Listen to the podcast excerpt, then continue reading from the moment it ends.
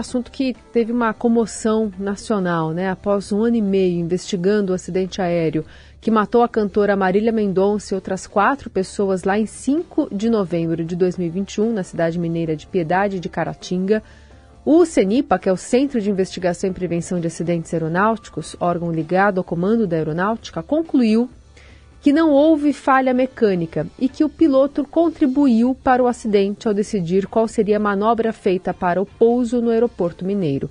A trajetória feita pelo avião o levou a atingir um cabo para raios em uma linha de transmissão de energia da CEMIG, que é a Companhia Energética de Minas Gerais. Antes da divulgação desse relatório, o advogado da família de Mendonça eximiu de culpa o piloto Geraldo Medeiros, que tinha 56 anos de experiência e 33 anos na profissão.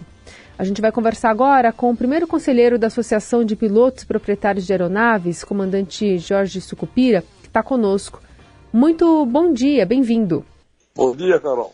Comandante, ainda que a função oficial dessa investigação não seja atribuir culpa ou responsabilidade, né, mas pensar em medidas para evitar novos acidentes, qual a sua visão? Houve de fato responsabilidade ou não dos pilotos, por exemplo? Não, eu acredito que tiveram o máximo cuidado, até exageraram o que aconteceu o problema. Essa pista é uma pista que fica no vale e o acesso ali é, tem que ser cauteloso. Normalmente nessa pista pousam aviões monomotores e esses aviões eles fazem a curva da perna base.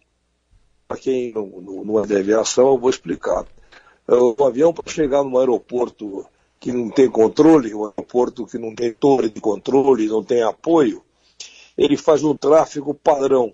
Ele vem pela perna do vento, que é uma, é uma paralela à pista, no sentido contrário ao trem de pouso, ao, ao campo.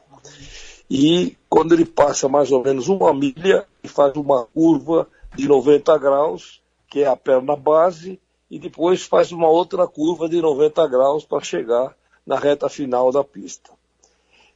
Esse avião que, o, que a Marília estava levando é um bimotor, um avião um pouco maior, e os pilotos, por excesso de, de zelo, é, esticaram a perna base. Ao invés de fazer a curva onde normalmente faziam, eles esticaram um pouco mais para dar mais segurança ao voo, porque aí a, a reta final seria uma reta mais controlada ele conseguiria fazer o pouso mais tranquilo. O que aconteceu foi que, na continuidade da perna base, há uma torre. E essa torre tem um cabo, um cabo de para-raio em cima. E isso no avião você não consegue ver, porque o avião está aí a 200 km por hora, você não enxerga um fio. E quando ele fez a curva da perna base, a asa bateu no, no, no cabo do, do, do para-raios e perdeu o motor ali. O avião ficou incontrolável e, infelizmente, o que eles queriam fazer, que era um pouso tranquilo, acabou no acidente. Mas isso não foi uh, erro dele, foi um excesso de gelo. Houve uma fatalidade de ter ali o para-raio e que ele não, não tinha conhecimento. Então quer dizer que uh, ele deveria ter seguido um procedimento mais padrão, comandante, pelo que o senhor está nos explicando, é, e ele preferiu, um, na, não, na teoria, um pouso mais de segurança. Não tem problema nenhum, ele apenas quis fazer. É, ele, quis, ele quis fazer um pouso mais tranquilo, porque normalmente nessa pista é uma pista pequena, uma pista de grama, e fica num vale. Então você faz a perna base é, em cima dos morros, né? E normalmente, onde você tem a uma milha da pista, eh, a curva ali, a torre fica baixa, não, não chega nessa altura. Mas ele prosseguiu um pouco mais para poder fazer uma aproximação mais segura, mais tranquila. Porque você, quando faz a aproximação final, você corrige todas as tendências que o avião possa ter numa aproximação dessas. E uma pista curta, ele quis pegar o começo da pista. Isso é que eu, isso é que eu entendo, né? porque como piloto eu faria algo parecido. Infelizmente, ah, havia esse, cabo de aço, uma fatalidade. A própria o CENIPA conclui que, gente, ele, aí foi, ele não tivesse esticado a perna, não teria acontecido. Mas foi um erro dele? Não, um excesso de cautela. Hum. Ah, então, a família fala dessa falta de sinalização nos cabos de energia ali. É, é, um padrão ter algum tipo de sinalização eh, nessa questão específica? Isso é, teria evitado o acidente? Não. É, na área do aeroporto, na área própria do aeroporto, é, é obrigatório ter aqueles balões laranja para poder avisar caso haja uh, fios, etc., na proximidade. Só que ele saiu fora da área de pouso. Hum. Como ele esticou a perna base, ali não é obrigatório ter. Dizer, ele continuou. Se tivesse feito, se ele tivesse um metro acima, não teria acontecido nada. Bom, o que, que esse acidente, o comandante, revela em termos de prevenção para outros casos que possam ocorrer e, o que, que ele traz de lições na sua avaliação? Pois então, aí todo o relatório que o CENIPA faz não, não, não é para descobrir a culpa, mas para evitar que hajam novos acidentes iguais. Todo acidente ele é profundamente estudado para que não se repita. Porque ninguém sabe quando o acidente vai acontecer. Piloto nenhum morrer. Então, conclusão, se você estuda um acidente, você, em casos semelhantes, você toma cuidado com outras coisas.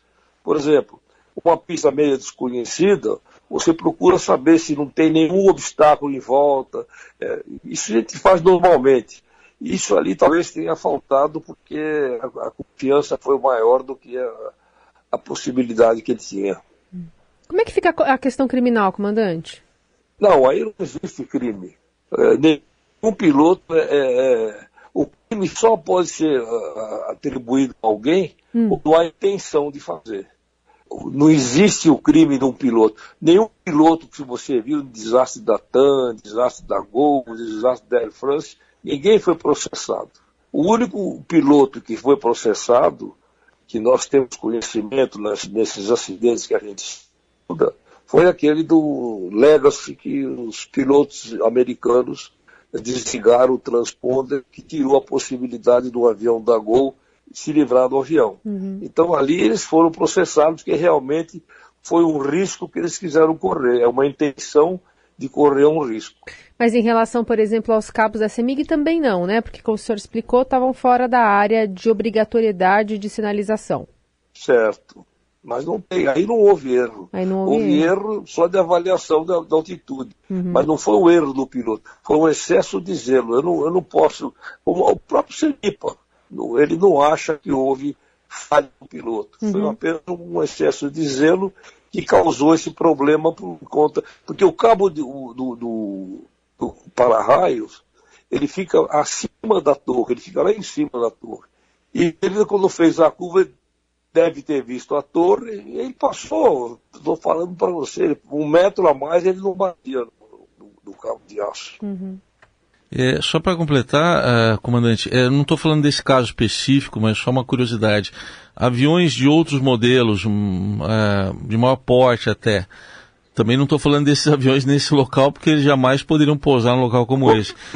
É, mas eles conseguem detectar, por exemplo, um cabo de para-raio em algum lugar num, normalmente, ou eles não têm essa, essa tecnologia?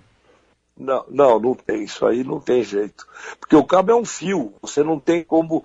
Toda a tecnologia embarcada, que é muito moderna hoje, você pode botar um outro avião que se aproxima, um obstáculo maior. Mas um fio, infelizmente, e não tem como enxergar o fio.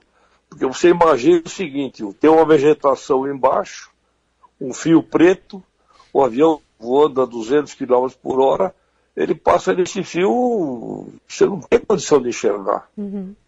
Muito bem, a gente ouviu aqui no Jornal Dourado o comandante Jorge Sucupira, que é primeiro conselheiro da Associação de Pilotos e Proprietários de Aeronaves, explicando um pouco melhor, né, traduzindo aqui para a gente, essa investigação do CENIPA sobre o acidente envolvendo a cantora Marília Mendonça.